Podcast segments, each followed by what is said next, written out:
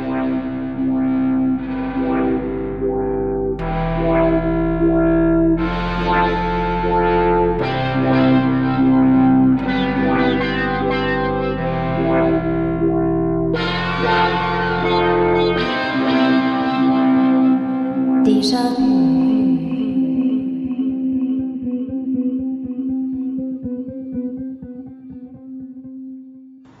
Ja, hallo und herzlich willkommen zu dieser neuen Episode des Déjà-vu Geschichte Podcast. Mein Name ist Ralf und ja, vielleicht hörst du es ja schon. Heute ist eine etwas andere Episode mal dran. Ich bin nämlich heute nicht zu Hause in meinem Studio, man hört wahrscheinlich im Hintergrund alle möglichen Geräusche, sondern bin hier unterwegs im Freien in meiner noch Heimatstadt Freising. Ich weiß nicht, Vielleicht habe ich es auch schon mal erwähnt. Ich habe die letzten vier Jahre jetzt hier in Freising gelebt, in Oberbayern, ein paar Kilometer nördlich von München und war hier unter anderem auch als Stadtführer aktiv. Diese Zeit geht jetzt aber dann langsam zu Ende. Mit August zieht es mich nämlich in die Landeshauptstadt nach München. Und da dachte ich mir, wie kann man diesen Abschied jetzt besser begehen, als dass ich dich, meinen Podcasthörer, meine Podcasthörerin, auf so eine letzte mehr oder weniger Stadtführung in Freising mitnehme. Ich habe mir also so ein Ansteckmikro geholt, nehme das jetzt hier am Handy auf. Ich hoffe, die Tonqualität ist halbwegs okay. Ich habe es kurz getestet, es klang in Ordnung. Wir haben heute ein bisschen Probleme mit dem Wetter. Ich habe es extra auf einen Sonntag geschoben, dass ein bisschen weniger Baustellenlärm ist. Es sind nämlich ein paar Baustellen in Freising. Dafür haben wir heute ein bisschen Regen oder es zieht ein bisschen rum. Man hört auch den Flughafen recht deutlich. Die fliegen irgendwie über Freising bei dem Wetter. Egal, wir machen einfach das Beste draus. Ja, die Idee ist, dass ich dich jetzt mitnehme auf eine Führung durch Freising. Und zwar so, wie ich das während meiner Stadtführungen eben immer gemacht habe. Und insgesamt möchte ich da einfach einen kleinen Überblick über diese Stadt geben, was die Stadt so ausmacht, ja, natürlich über die Geschichte dieser Stadt reden. Und unterwegs glaube ich, dass man ganz viel auch über allgemeinere Geschichte Bayerns, aber Europas im Großen und Ganzen da auch lernen kann. Im Kleinen eben. Das soll der Plan für heute sein. Ich werde parallel dazu immer wieder Fotos machen von verschiedenen Stellen und da auch immer darauf hinweisen, sodass du dann live, wenn du willst, mitschauen kannst. Es wird da einfach einen getrennten Blogartikel geben, wo ich die ganzen Fotos reinpacken werde. Dann kann man das quasi am Handy mitscrollen, wenn man das möchte. Oder im Nachhinein. Oder wie auch immer. Das sei ganz dir überlassen. Ich bewege mich mal ein paar Meter. Der Wind wird immer stärker. Ich hoffe, na, es wird auch sicher bald regnen. Ich hoffe trotzdem, dass der Ton halbwegs okay ist. Wir sind jetzt hier gerade am Freisinger Domberg. Ich habe mich gerade ein bisschen abseits gestellt, gehe jetzt aber in Richtung Belvedere, also dem wunderschönen Aussichtspunkt hier in Freising. Ich werde dort auch gleich ein Foto machen, das kannst du dir dann anschauen. Ja, und der Grund, warum wir da hingehen, ist jetzt nicht nur der schöne Blick. Ich meine, nichts gegen einen schönen Blick, aber wir wollen ja doch auch was lernen, wenn es irgendwie geht. Das heißt, wir gehen dort auch hin, weil man mit diesem Blick und mit einer Lage Beobachtung wo denn diese Freisinger Stadt eigentlich liegt, auch sehr viel erklären kann darüber, warum es diese Stadt denn überhaupt gibt und ja, wie wir dazu kamen, wo wir eben heute sind. Ja, wenn wir hier jetzt runterschauen, dann sehen wir im Prinzip eine große Ebene vor uns. Von Freising hier runter, du siehst es auch am Foto, sehen wir ganz rechts den Wein Stephanerberg. Da ist er vielleicht bekannt von der Brauerei oder auch von der Uni. Heute Teil Freisings, in der Geschichte nicht unbedingt. Aber daneben, also links auf dem Foto, sieht man die sogenannte Münchner Schotterebene vor uns. Das ist eine wirklich relativ flache Ebene, also vor uns. Man sieht am Ende vielleicht so ein bisschen am Horizont München. Zumindest die höheren Gebäude kann man erkennen. Ich weiß nicht, wie gut es am Foto sein wird. Das sind von uns circa 35 Kilometer nach München rein. Dahinter nochmal ungefähr gleich viel bis zu den Alpen. Das heißt, 70 Kilometer von uns bis zu den Bergen, Nord-Süd-Erstreckung und in Ost-West schaut das recht ähnlich aus. Eine sehr flache Ebene, kommt noch aus der letzten Eiszeit. Und im Norden dieser Ebene ist dieser Domberg, auf dem wir gerade stehen, von dem aus ich auch das Foto gemacht habe, beziehungsweise der Weinstephanerberg daneben, das sind die ersten richtigen Erhebungen, die wir hier haben.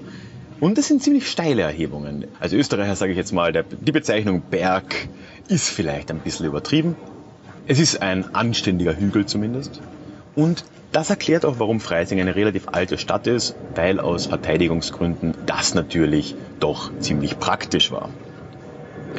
So hat es in Freising wohl schon, zumindest seit der Bronzezeit, jetzt kommt wieder ein Flieger drüber, toll, zumindest seit der Bronzezeit Siedlungen gegeben, und auch die moderne Stadtgründung Freisings im Sinne einer mittelalterlichen Stadt geht dann auf das 8. Jahrhundert zurück und ist damit eine sehr alte Stadt in dieser Region. Freising macht auch Werbung damit mit dem Slogan älteste Stadt an der Isar. Immer mit so einem kleinen Augenzwinkern in Richtung München natürlich, aber ja, irgendwas muss man den Leuten ja lassen. Und ja, das ist dann relativ schnell erklärt, wenn man sich die Lage hier anschaut. Die Stadtgründung Freisings geht dann eben, wie gesagt, aufs 8. Jahrhundert zurück. Zumindest wird jetzt so datiert. Da reden wir jetzt über die moderne Stadtgründung. Und hier kommt schon etwas zum Vorschein, was uns jetzt in der Geschichte Freisings ganz lange noch begleiten wird, nämlich die extreme Rolle der Kirche bzw. Der, der Religion hier in Freising. Die Gründung war nämlich so, dass es hier auf dem Domberg ein so ein Außenlager, ein Vor der Agilolfinger gab. Die waren damals ein ja, wichtiges Adelsgeschlecht im bayerischen Raum, hatten hier ein Vor und wollten daraus im 8. Jahrhundert, im frühen 8. Jahrhundert eine Stadt machen. Hat natürlich Vorteile, so eine Stadt, ne? nicht zuletzt aus steuerlichen Gründen.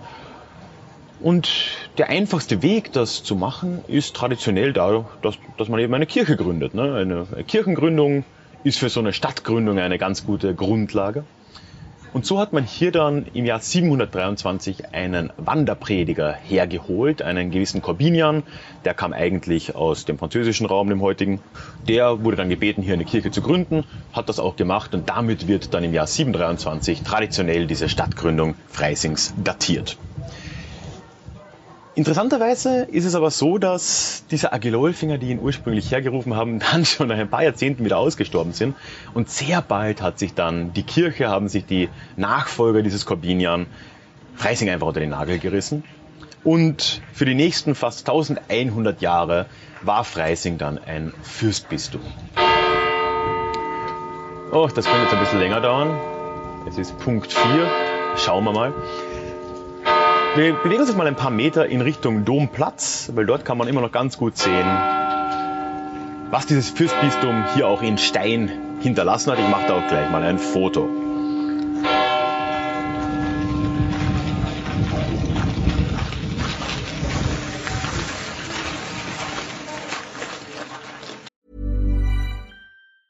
Burrow is a furniture company known for timeless design and thoughtful construction and free shipping. And that extends to their outdoor collection. Their outdoor furniture is built to withstand the elements, featuring rust-proof stainless steel hardware, weather-ready teak, and quick-dry foam cushions. For Memorial Day, get 15% off your Burrow purchase at burrow.com slash ACAST and up to 25% off outdoor. That's up to 25% off outdoor furniture at burrow.com slash ACAST.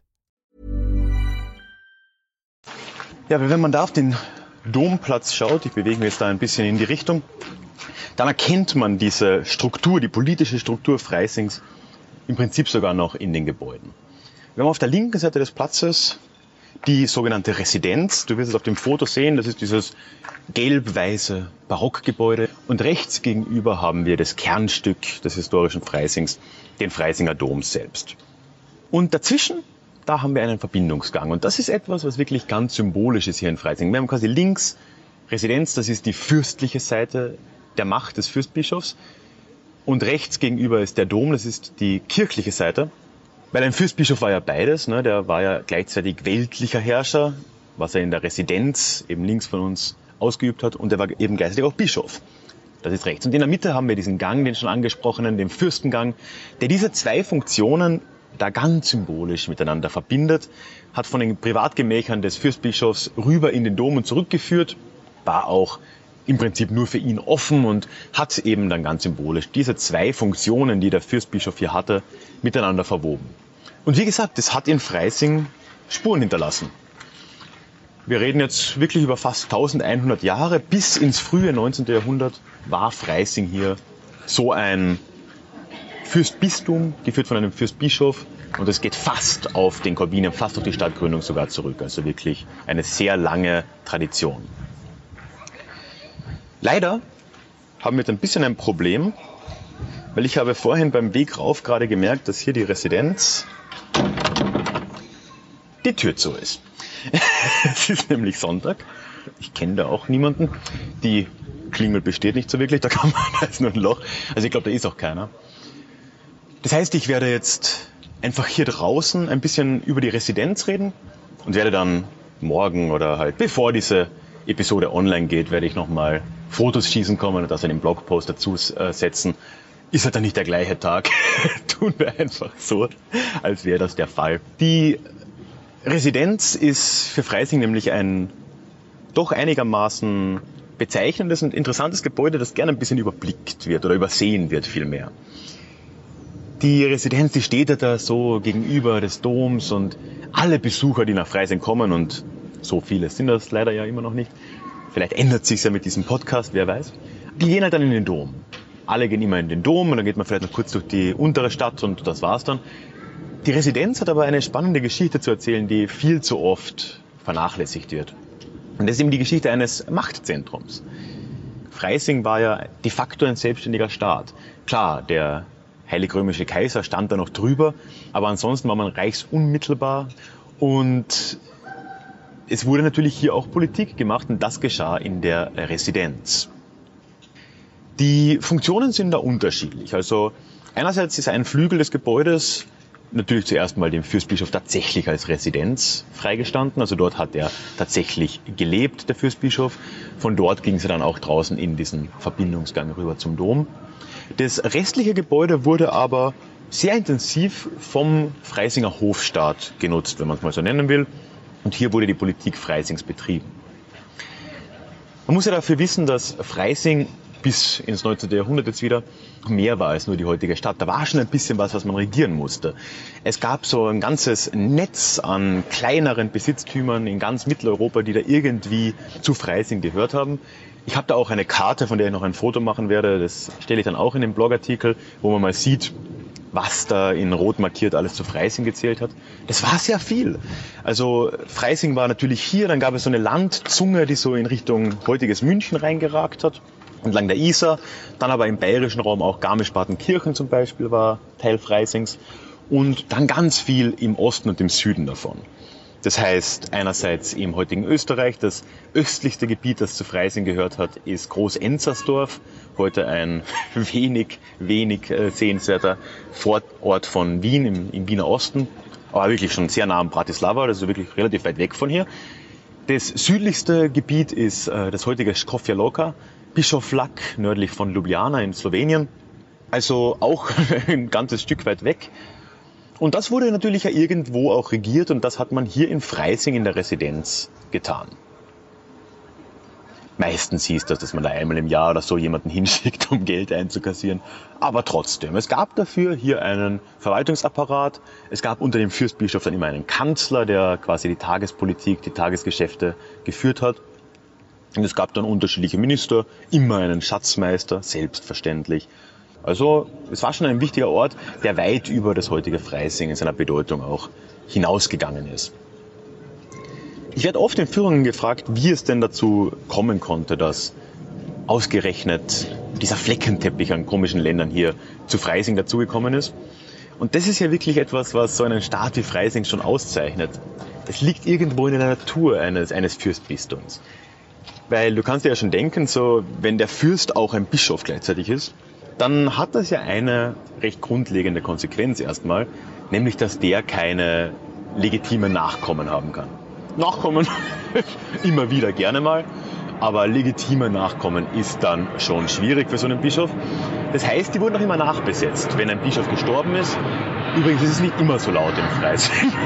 Das klingt jetzt wirklich schlimm. Das ist nur wegen dem blöden Unwetter. Da fliegen die alle hier oben drüber. Ja, das heißt, wenn ein Fürstbischof gestorben ist, dann wurde der nachbesetzt von den Kirchenoberen. Und das bedeutet, dass natürlich dann immer andere Adelsgeschlechter auch hier ihre Söhne hergeschickt haben. Klassisch war jetzt ein Zweitgeborener, war jetzt eine klassische Wahl für so ein Bistum wie Freising. Also der Erstgeborene eines Adelsgeschlechts ist ja dann normalerweise dem Vater nachgerückt als Herzog, Fürst, König, was auch immer. Aber der Zweitgeborene, da war es relativ üblich und attraktiv, in ein Bistum zu gehen und noch viel besser in ein Fürstbistum wie Freising. Das war schon ein ganz guter Posten. Und so haben sich in Freising da recht viele verschiedene Adelsgeschlechter auch die Klinke in die Hand gegeben, unter anderem auch immer wieder Wittelsbacher.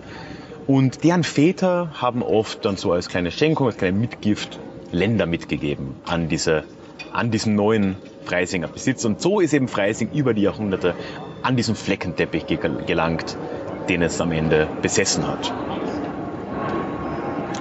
Die Landzunge nach München ist übrigens auch in einer anderen Hinsicht noch sehr interessant, weil die Stadtgründung Münchens direkt damit zu tun hat. Die Freisinger, die hatten nämlich in dem Gebiet, so heutiges nördliches München, eine Brücke über die Isar. Und das war damals eine der relativ wenigen Brücken, die es über die Isar gab und war natürlich recht wertvoll, vor allem für den Salzhandel. In Salzburg, Salzkammergut, Hallein, Hallstatt und all diese Orte dort. Da wurde ja, wie dem Namen nach schon klar ist, Salz geschlagen. Das wurde dann weiter in Richtung Norden und Westen auch transportiert und so eine Brücke, da konnte man relativ viel Zoll auch dafür verlangen. Da ging schon was und Freising hat da relativ gut Geld damit auch verdient. Irgendwann dann im 12. Jahrhundert hat sich aber der bayerische Herzog Heinrich der Löwe gedacht, ja, so eine Brücke, das ist eine ganz tolle Angelegenheit, das hätte er auch gern. Und er hat dann beinhart in einer Nacht- und Nebelaktion diese Freisinger Brücke niederbrennen lassen und hat weiter südlich in seinem Gebiet einfach eine neue gebaut. Dort ist dann der gesamte Salzhandel drüber, alles war super. Der Heinrich der Löwe war plötzlich wieder ein bisschen reicher. Und an dieser Stelle, wo vorher nur so eine kleine Ansiedlung an Mönchen war, entwickelte sich eine neue Stadt, eben das heutige München, das ja von den Mönchen auch kommt. So, ich stelle mich jetzt mal ein bisschen unter, weil es fängt gleich zu regnen an. Die Freisinger haben dann erstmal blöd reingeschaut. So, hm, okay, blöd. Jetzt ist da plötzlich die Brücke weg. Was macht man? Ja, den Bayern den Krieg erklären, das war auch damals schon eine etwas unrealistische Annahme. Das äh, ja, wäre nicht so weiter gut gegangen. Und dann dachte man sich, ja, okay, man könnte die ja vielleicht verklagen. Natürlich auch das damals nicht ganz so einfach, wenn so Grundherren wie der Herzog von Bayern und der Fürstbischof von Freising sich streiten. Was für ein Gericht findet man da? Man ist dann im Endeffekt direkt beim Kaiser gelandet. Damals Friedrich Barbarossa. Und überraschenderweise vielleicht hat der den Freisingern Recht gegeben in der Sache. Und ja, die Rechtsprechung war dann die, dass Bayern jedes Jahr ein Viertel ihrer Einnahmen von dieser Brücke oder von dieser Salzsteuer, dem Salzzoll an Freising zurückzahlen musste.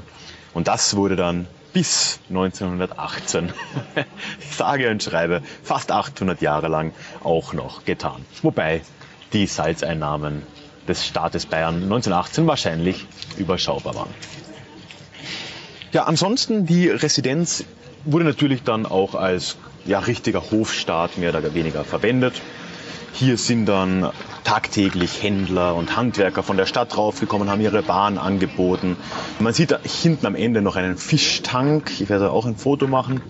Da sind dann die Fischer, beziehungsweise der eine Hoffischer, von dem hören wir nachher noch, ist dann hier raufgekommen, hat die lebendigen Fische abgeliefert. Die wurden dann nebenan verarbeitet und so weiter. Es war ein sehr wuseliger Ort. Und natürlich, Fische waren ja in einem Fürstbistum sehr wichtig. Man war ja gut katholisch musste sich dementsprechend an alle möglichen Fastenregeln auch halten. Und da kommt man im Jahr, glaube ich, an gut, auf gut 100 Tage, wo man kein Fleisch essen sollte. Und dann war natürlich Fisch beliebt, weil vegetarisch war irgendwie noch nicht so in. Irgendwann hat man dann zwar auch den Biber zum Fisch erklärt, aber es hat den Leuten wohl auch nicht so gut geschmeckt, sodass eben Fisch ein wirkliches Grundnahrungsmittel in so geistlichen Fürstentümern wie eben Freising schon auch immer war. Wenn wir jetzt uns langsam zurückbewegen, kommen wir dann auch schon zum nächsten oder eigentlich zum Hauptpunkt einer jeden Freising-Tour. Und das ist der Freisinger Dom selbst gegenüber der Residenz auf der anderen Seite. Ja, und dort ist die Tür tatsächlich offen. Das heißt, wir gehen jetzt da mal rein.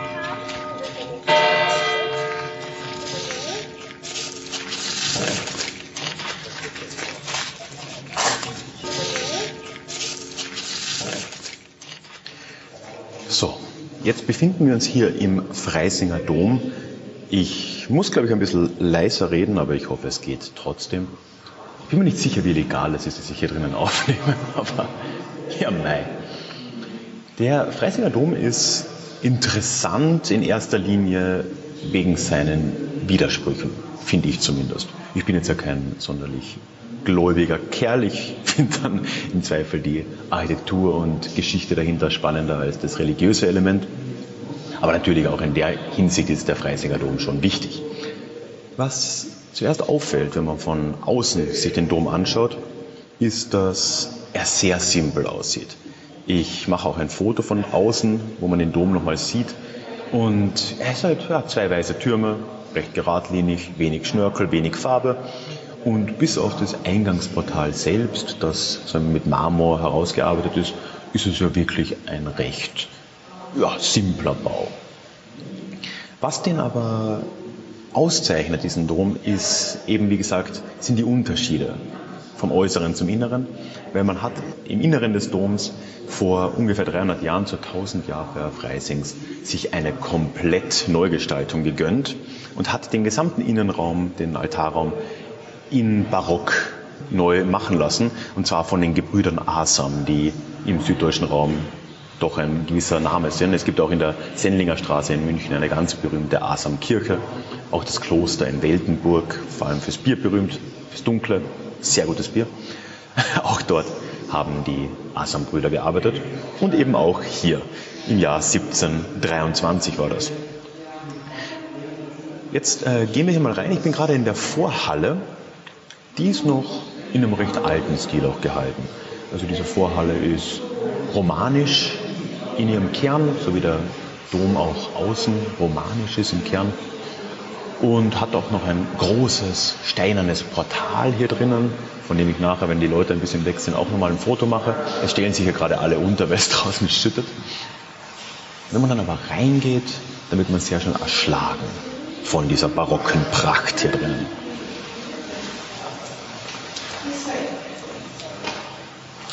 Ich mache auch gleich nochmal ein Foto vom Altarraum, dann kann man sich das mal ein bisschen vorstellen. Ja, und man sieht schon, wenn du dir das Foto jetzt anschaust, hier haben wir es dann wirklich mit klassisch bayerischem Barock zu tun. Es ist wirklich fast schon, was heißt fast schon, es ist überladen, wenn du mich fragst. Natürlich ganz im Sinne der Zeit, ne, 1723, da hat eben Freising die 1000 Jahre gefeiert. Hochzeit des Barock hier. Und der Freisinger Dom ist da wirklich eine Vorzeigekirche, wenn es um genau das geht. Das kann man schon sagen. All diese Umgestaltungen hier, die die Gebrüder Asam gemacht haben, wurden übrigens in nur 18 Monaten vollbracht. Das heißt, alles, was du auf diesem Foto siehst, das sind die Fresken an der Decke, die gesamten Stuckarbeiten an den Seiten, all das ist in 18 Monaten geschehen. Also wirklich eine einigermaßen unglaubliche Leistung. Natürlich, äh, man hatte da an die 100 Helfer. Und auch gerade bei den Fresken, das ist spannend, da wurde mir mal erklärt, das wurde dann vorgezeichnet auf Aquarell meistens. Und dann gab es da wirklich Fachmänner, die das dann in den frischen, wie sagt man dann, in den frischen Verputz dort gemalt haben, also abgemalt, um das eben schneller zu machen. Das ist echt Berufszweige, die es heute ja natürlich nur noch sehr beschränkt gibt, schätze ich mal. Übrigens, das äh, Altargemälde hat man sich auch was äh, kosten lassen, was man ganz hinten sieht. Das ist tatsächlich ein Rubens, ein Original Peter Paul Rubens. Man war sicher nicht zu schade. Allerdings ist das Original heute nicht mehr hier im Dom zu finden, sondern das Original steht in München in einer der Pinakotheken. Bin jetzt nicht sicher in welcher. Und wir haben hier halt eine Kopie bekommen. Übrigens so ein Grund, warum alteingesessene Freisinger immer noch ein bisschen einen, einen Grand, wie man sagt, auf die Münchner haben, beziehungsweise auf Bayern.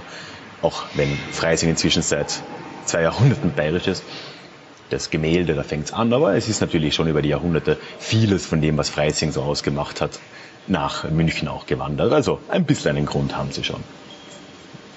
Was jetzt äh, besonders spannend ist, wenn man aber durch diese große Halle mal durchgeht, wir gehen jetzt mal da links vorbei am Altar, dann gibt es unten noch eine Krypta. Und die ist wirklich wieder ein krasser Gegensatz dazu, wie ja, dieser überladene Barock des, des Hauptraums aussieht. Die ist nämlich sehr dunkel, in so einem, ja, irgendwo zwischen Gotik und Romanik-Stil gehalten. Düster. Und irgendwo auch, ja, beengend ist, glaube ich, das richtige Wort. Ich mache jetzt auch gleich mal ein Foto davon. Hier liegen auch noch natürlich Reliquien. Was wäre eine gute bayerische katholische Kirche ohne Reliquien? Wir haben die ja, vom heiligen Corbinian, eben dem Gründer hier, noch zwei andere, die liegen hier einfach so offen rum. Ich finde das alles ein bisschen makaber. Und in der Mitte haben wir auch noch eine Bestiensäule, eine sogenannte. Solche Säulen waren mal recht üblich und das sind im Prinzip so Kunstwerke, die einen Kampf darstellen zwischen Gut und Böse, zwischen den Menschen und der, der Unterwelt. Und wenn man sie so im Uhrzeigersinn betrachtet, dann wird ihm diese Geschichte erzählt und natürlich kommt am Ende die Erlösung aus dem Osten. ja, wie es halt eben ist. Ich versuche jetzt noch ein Foto von dieser Säule zu machen. Da muss ich halt den Blitz anmachen, aber nein, sei es drum. Aber trotz allem, das hier unten, die Krypta, das ist sicher mein Lieblingsteil des Freisinger Doms. Es ist eine zutiefst stereotypisch mittelalterliche Stimmung hat man da irgendwie. ich finde das toll. Und man sieht es auch nicht mehr so oft. Und gerade im bayerischen Raum, wo eben barocke Kirchen so der Standard sind, wenn man jetzt mal von vielleicht Regensburg absieht, wo es viel Gotik gibt, ist es doch, ich finde einfach erfrischend, wenn man mal so alte Gemäuer und diese Säulengänge nochmal sieht. Das, das hat man nicht jeden Tag. Das macht den Freisinger Dom schon irgendwo aus. Ja, das ist schon auch ein Grund, warum ich glaube auch unter Kirchenliebhabern, die jetzt mehr davon verstehen als ich, dieser Dom schon einen echten Stellenwert auch einfach hat im Vergleich zu anderen. So, ich würde sagen, wir gehen langsam wieder raus. Schauen wir mal, ob der Regen schon wieder aufgehört hat. Und dann können wir uns langsam in Richtung untere Stadt, also in die heutige sogenannte Altstadt, wenn man es so nennen will, ja, durchschlagen.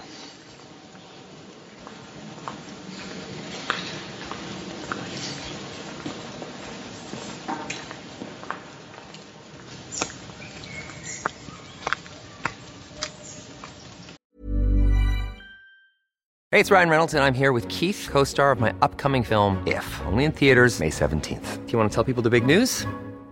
All right, I'll do it. Sign up now and you'll get unlimited for $15 a month in six months of Paramount Plus Essential Plan on us. Mintmobile.com slash switch. Upfront payment of $45 equivalent to $15 per month. Unlimited over 40 gigabytes per month. Face lower speeds. Videos at 480p. Active Mint customers by 531.24 get six months of Paramount Plus Essential Plan. Auto renews after six months. Offer ends May 31st, 2024. Separate Paramount Plus registration required. Terms and conditions apply if rated PG.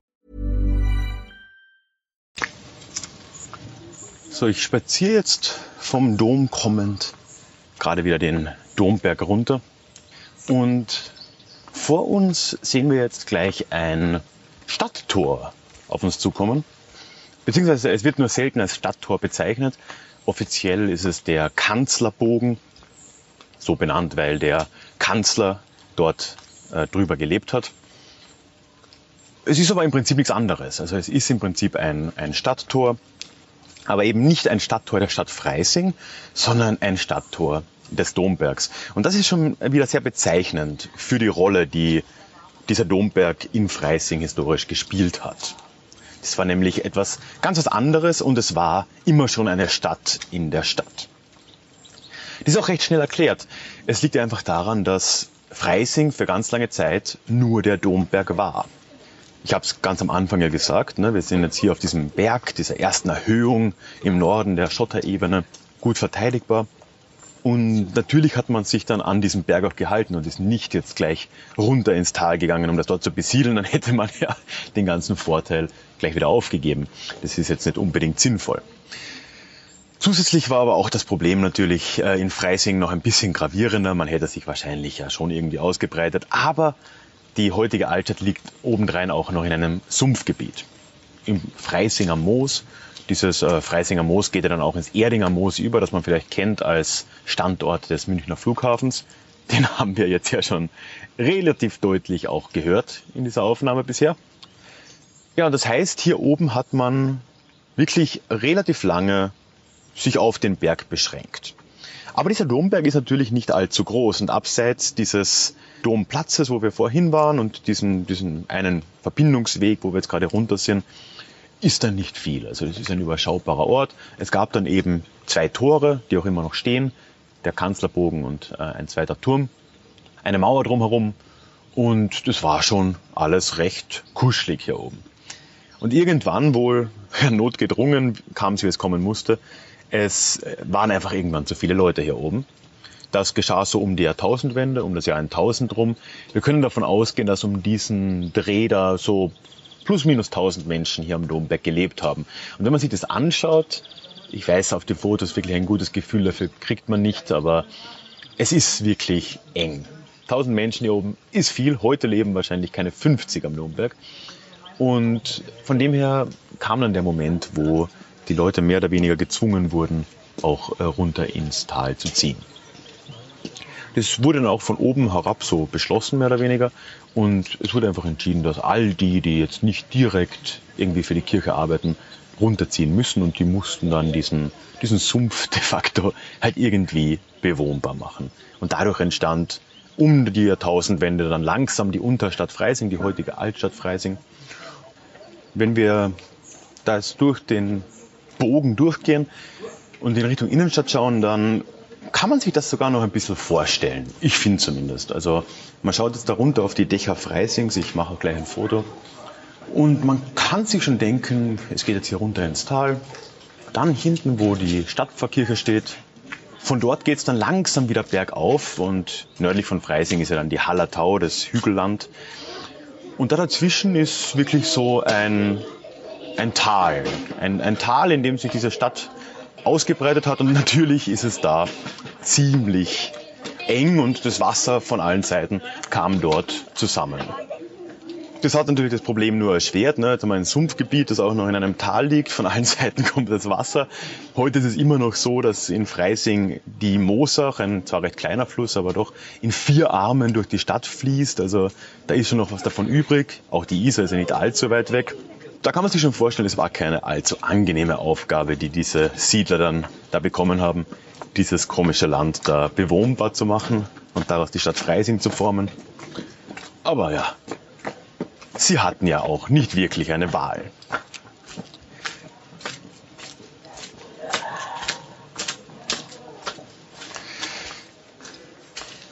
Wenn man dann runterkommt vom Domberg, da kommen wir relativ schnell in eine der ältesten und gleichzeitig schönsten Gassen Freisings.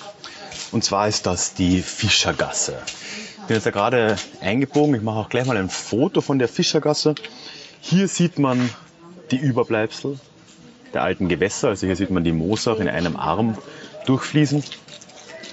Wie gesagt, ist das auch eine der ältesten Gassen Freisings. Und vor allem, und das ist, macht sie relativ besonders, ist sie eine der ganz wenigen klassischen Gewerbegassen der Stadt.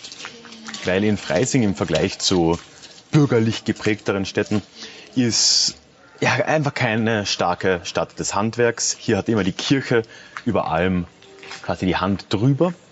Dementsprechend gab es keine, keine Zünfte, Gilden und so weiter. Die Fischergasse ist dann einer der wenigen Orte, wo wir wirklich eine starke Prägung durch die Berufe, durch die Stände quasi mitkriegen. Der Grund, warum diese Gasse sehr alt ist im Vergleich, ist natürlich recht einfach. Wir sind halt noch direkt am Fuße des Dombergs. Wenn man von dem Foto jetzt quasi rechts schaut, da geht's direkt wieder den Domberg rauf, wo wir auch gerade runtergekommen sind.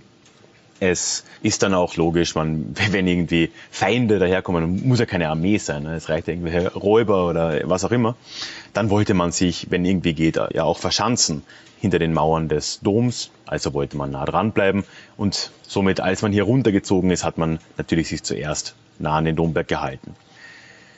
Die Gasse hat sehr viele Funktionen erfüllt über die Jahre. Und es ist interessant, weil da ist wirklich so eine Symbiose auch irgendwo entstanden aus den verschiedenen Berufen und Arbeitsplätzen, die es hier gab. Ganz am Anfang sehen wir die, äh, ja, das sogenannte alte Gefängnis. Also da war mal ein Gefängnis drin, aber noch früher war da drin eine Fleischbank, also ein, ein Schlachthaus. Dort konnten dann die Bauern aus der Umgebung ihr Vieh hintreiben. Man hat es da geschlachtet direkt über dem Wasser, da waren nur so Holzdielen, drunter direkt ging der Fluss durch. Da wurde das dann einfach alles weggeschwemmt, so Eingeweide, Blut und so weiter. Sehr angenehme Sache, schätze ich mal. In der Mitte des, der Gasse haben wir dann die Fischer, die namensgebenden Fischer. Es gab hier in der Gasse vier Fischerhäuser.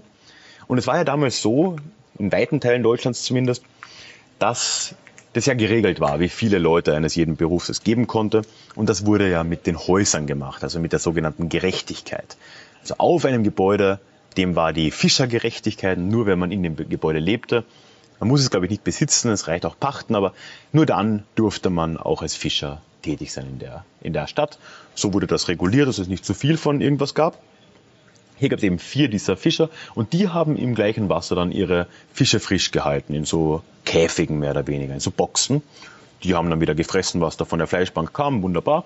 Ja, und was da noch übrig blieb von dem sicher sehr angenehm riechenden Wasser, wurde am Ende der Gasse dann noch von den Kirschnern und Lederern aufgebraucht, die ja auch für ihren Gestank bekannt sind. War sicher keine sehr angenehme Gasse damals, aber eine wichtige und für Freising, wie gesagt, eine ungewöhnliche.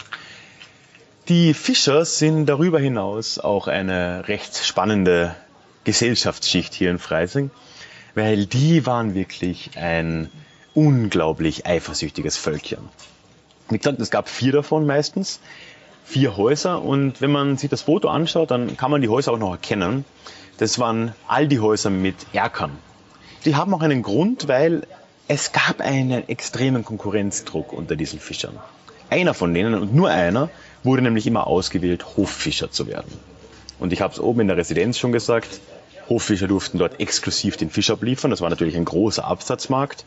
Zusätzlich haben sie noch andere Vorteile gehabt. Sie durften einen, einen Fischkutter verwenden, wenn sie an der Isar oder in den äh, Weihern rausgefahren sind. Sie durften auch Gehilfen anstellen, was die anderen alle nicht durften. Also eine recht angenehme Sache, wenn man Hoffischer war. Das kann man schon sagen.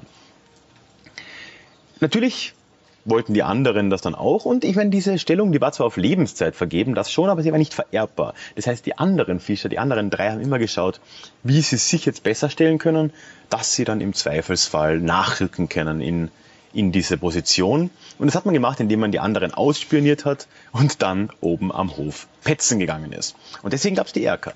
Ich mache gleich noch ein Foto von einem dieser Erker in den Ecken sieht man da nämlich ganz kleine Fenster eingebaut. So Gucklöcher. Und die sind nur dafür da, dass man eben vor allem in der Nacht und auch am Sonntag, wo es illegal war, rauszufahren, um zu fischen, die Nachbarn auszuspionieren, ob die sich auch dran hielten.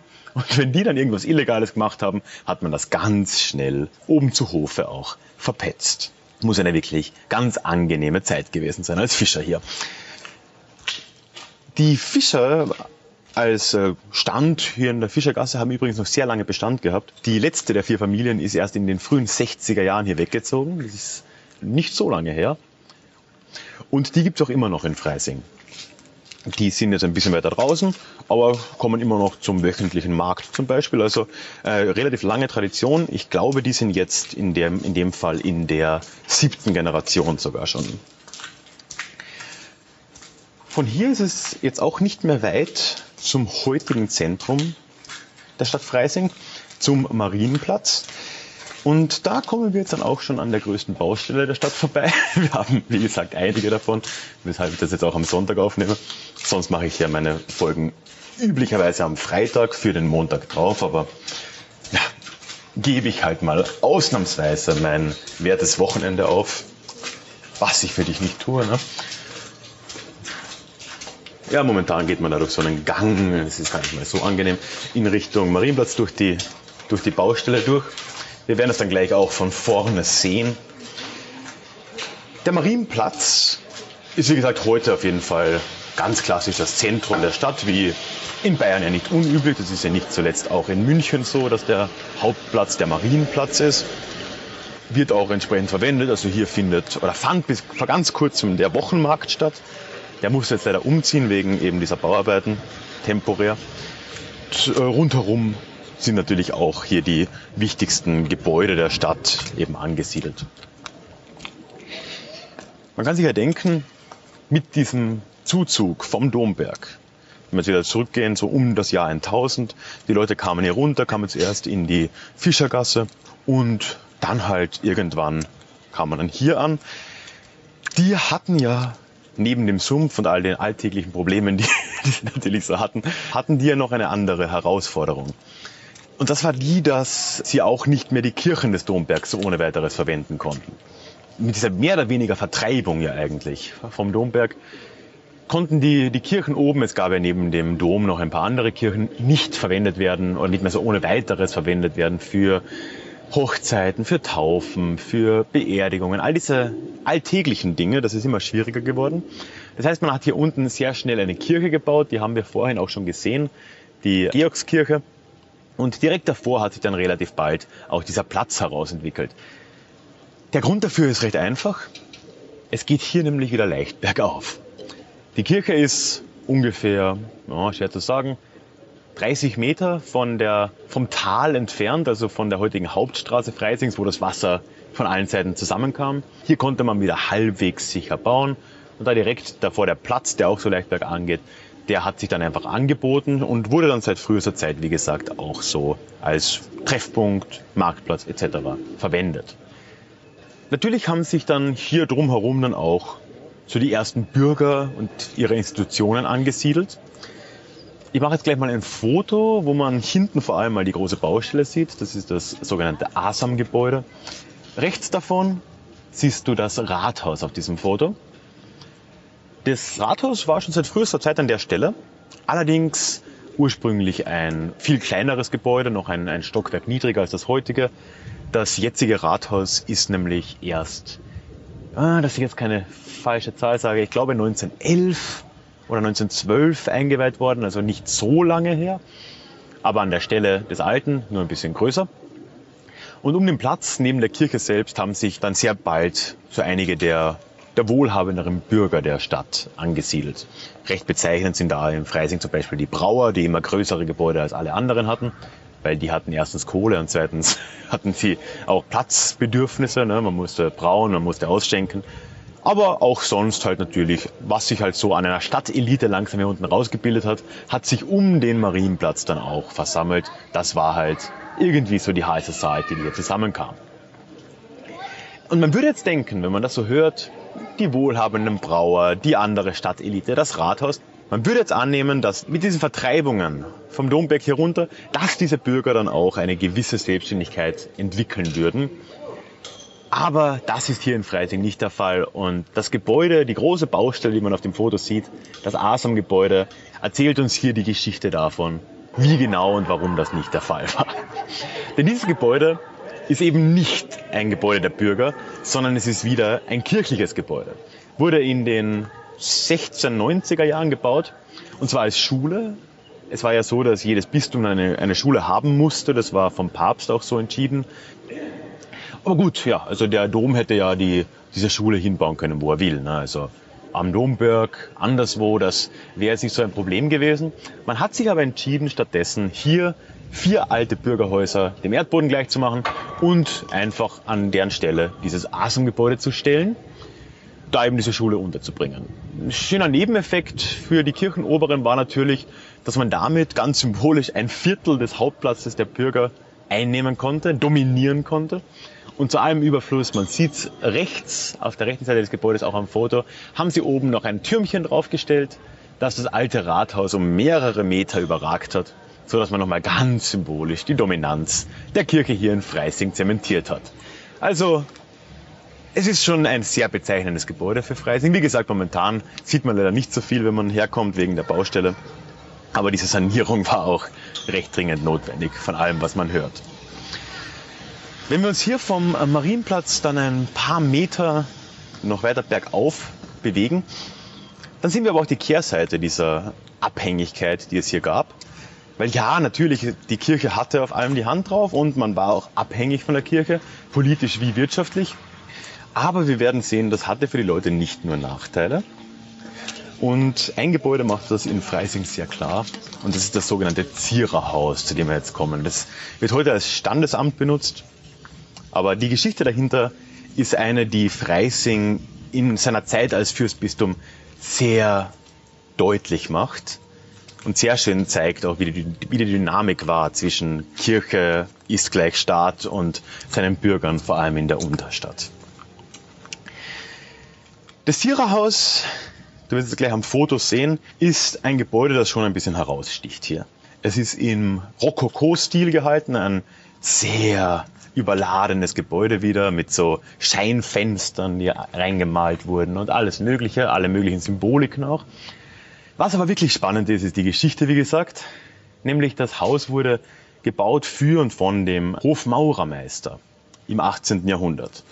Hofmaurermeister kann man sich jetzt vorstellen, ähnlich wie die Hoffischer, war der oberste Maurer der Stadt in Abwesenheit einer, einer Zunft in dem Sinne. Und die Tatsache, dass sich dieser immer noch ja nur Handwerker, also nur in Anführungszeichen Handwerker, hier so ein prachtvolles Gebäude mitten in die Altstadt bauen hat können. Nur Meter vom Marienplatz, hier am Rindermarkt, ist sehr bezeichnend. Und da sieht man, dass es einerseits eine Abhängigkeit vom, von der Kirche gab, eine sehr starke. Ein Hofmaurermeister, dessen Beruf war es, am Hof zu sein und dort Aufträge entgegenzunehmen und im Fall weiterzureichen. Aber dass das gleichzeitig mit einigen Vorteilen gekommen ist, gerade mit finanziellen Vorteilen und dass sich solche Leute auch mal mitten in der Stadt noch im 18. Jahrhundert solche Prunkbauten leisten konnten. Und das lässt sich auf Freising schon auch im Größeren umlegen.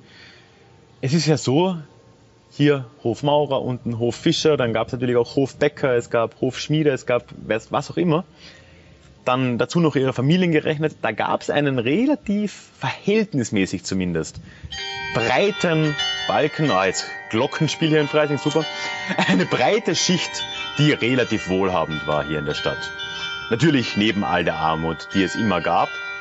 Und das ist etwas, was die Stadt sehr ausgezeichnet hat. Abhängigkeit, gleichzeitig aber Vorteile von dieser Abhängigkeit vis-à-vis der Kirche. Und das erklärt den großen Schock, den Freising dann auch erlebt hat, als all das über Nacht weggefallen ist, nämlich im Jahr 1802 in der Säkularisation. Und dafür bewegen wir uns mal ein bisschen vom Glockenspiel weg im Rathaus. Meine Freundin sagt immer, dass das eine sehr gruselige Melodie ist. Ich weiß nicht. Ich finde sie nicht sehr schön. Gruselig will ich nicht sagen, aber ja. sag mal deine Meinung dazu. Ich weiß es nicht. So. Ich würde sagen, ich bewege mich jetzt mal hier ein bisschen noch vom Rindermarkt weg, so in Richtung alte Stadtgrenze. Es gibt hier noch so ein paar Altstadtgässchen, ich werde dann auch noch ein Foto machen, die so entlang der alten Stadtmauer äh, verlaufen. Die Mauer gibt es ja nicht mehr, aber wegen ja, wegen dieser Tatsache, dass sie sich an die Mauer geschmiegt haben, kann man den Verlauf der Mauer noch gut nachvollziehen.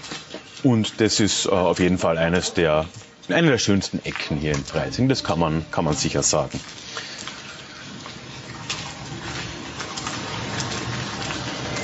Ja, wie gesagt, der große Schock und die große Veränderung, wahrscheinlich die größte Veränderung in der Geschichte Freisings, kam dann eben im Jahr 1802 und das Stichwort habe ich schon genannt, ist die Säkularisation. Natürlich, die Zeit war die Zeit Napoleons, 1802, da waren napoleonische Kriege. Und unter anderem hat Napoleon in diesem Zusammenhang ja die links, ist es links, ja, die linksrheinischen Gebiete, also alles westlich des Rheins, äh, annektiert. Und im Heiligen Römischen Reich, das war übrigens eine der letzten tatsächlichen Gesetze des Römischen Reichs, bevor es sich aufgelöst hat, hat man das dann ausgeglichen. Also man hat die Fürsten, die da Land verloren haben, mit anderen Ländern anderswo versucht zu entschädigen.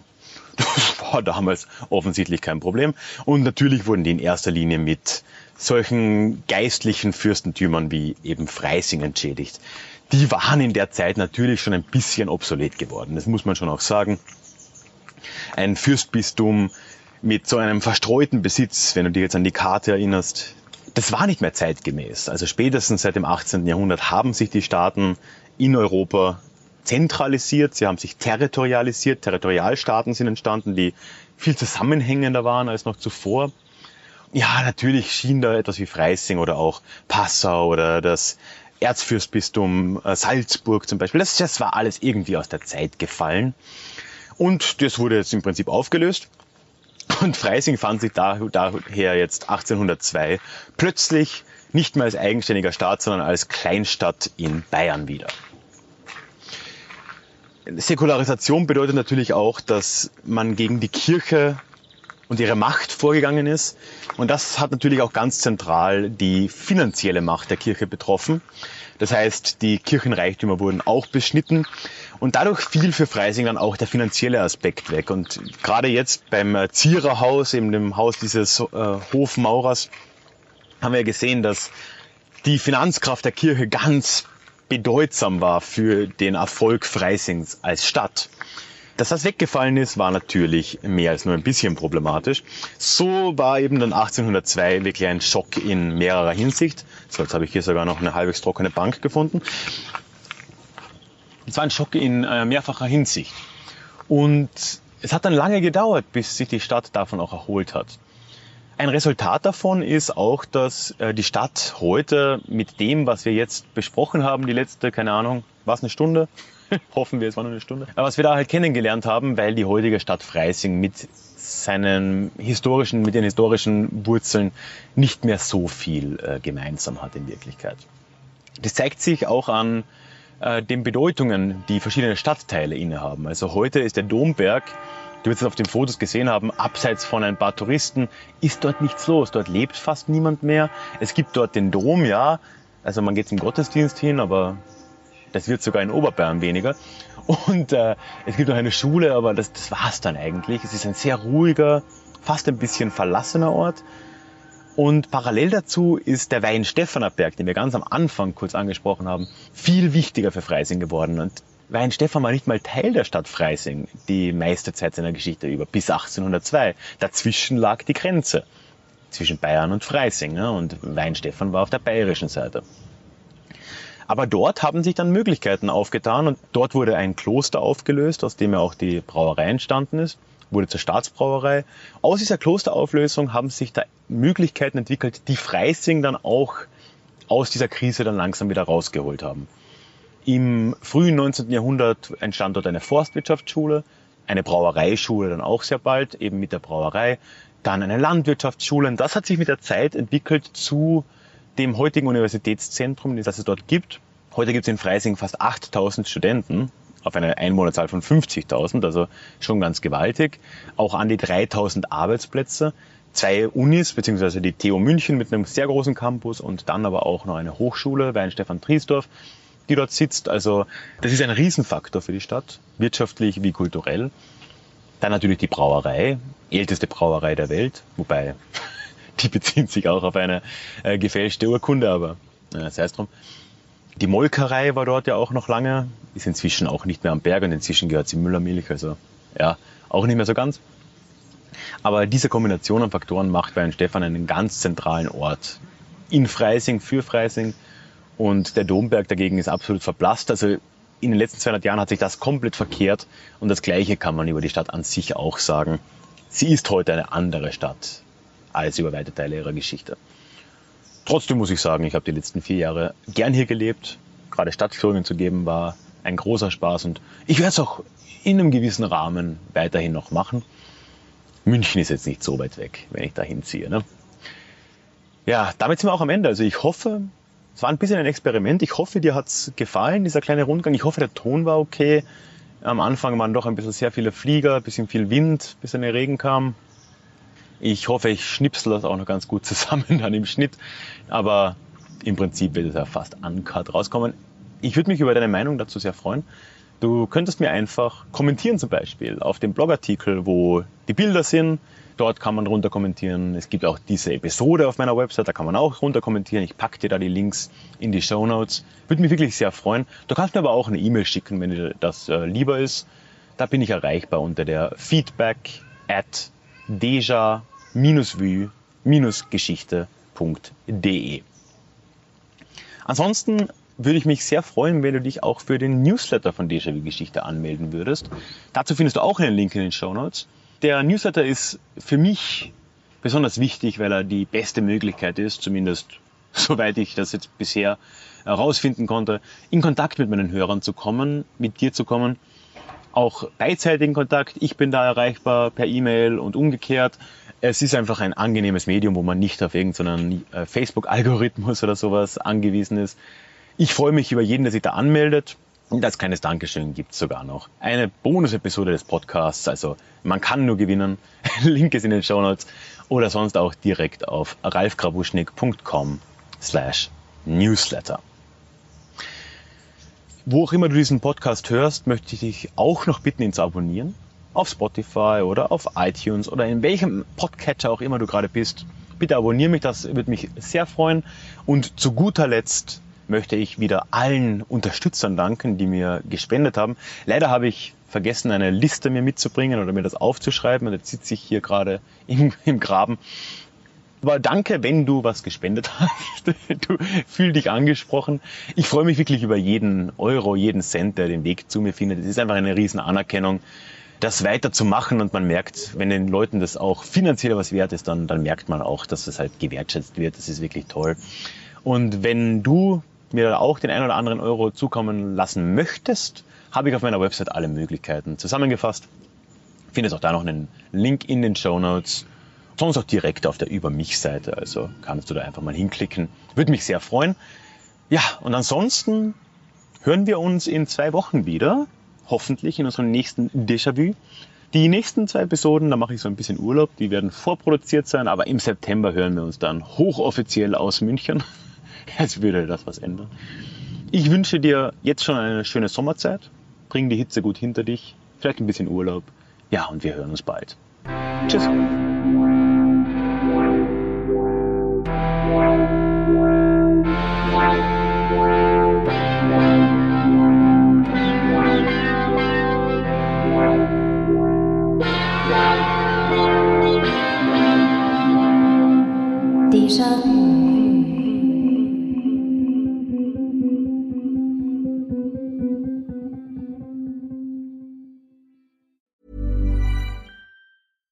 Even when we're on a budget, we still deserve nice things.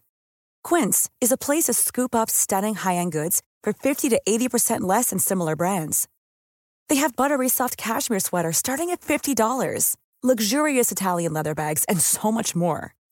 Plus, Quince only works with factories that use safe, ethical, and responsible manufacturing. Get the high-end goods you'll love without the high price tag with Quince. Go to quince.com/style for free shipping and 365-day returns.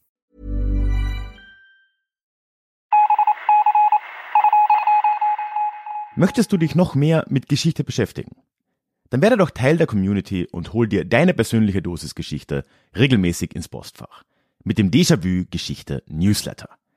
Dort erwarten dich abwechslungsreiche Geschichte-Häppchen, zweimal im Monat direkt in dein E-Mail-Postfach, Austausch mit mir, ich kann dich erreichen, du kannst mir direkt antworten und ich melde mich auch garantiert wieder zurück. Und als Dankeschön das exklusive Hörbuch Psoffene Geschichte, wie Alkohol die Geschichte prägte.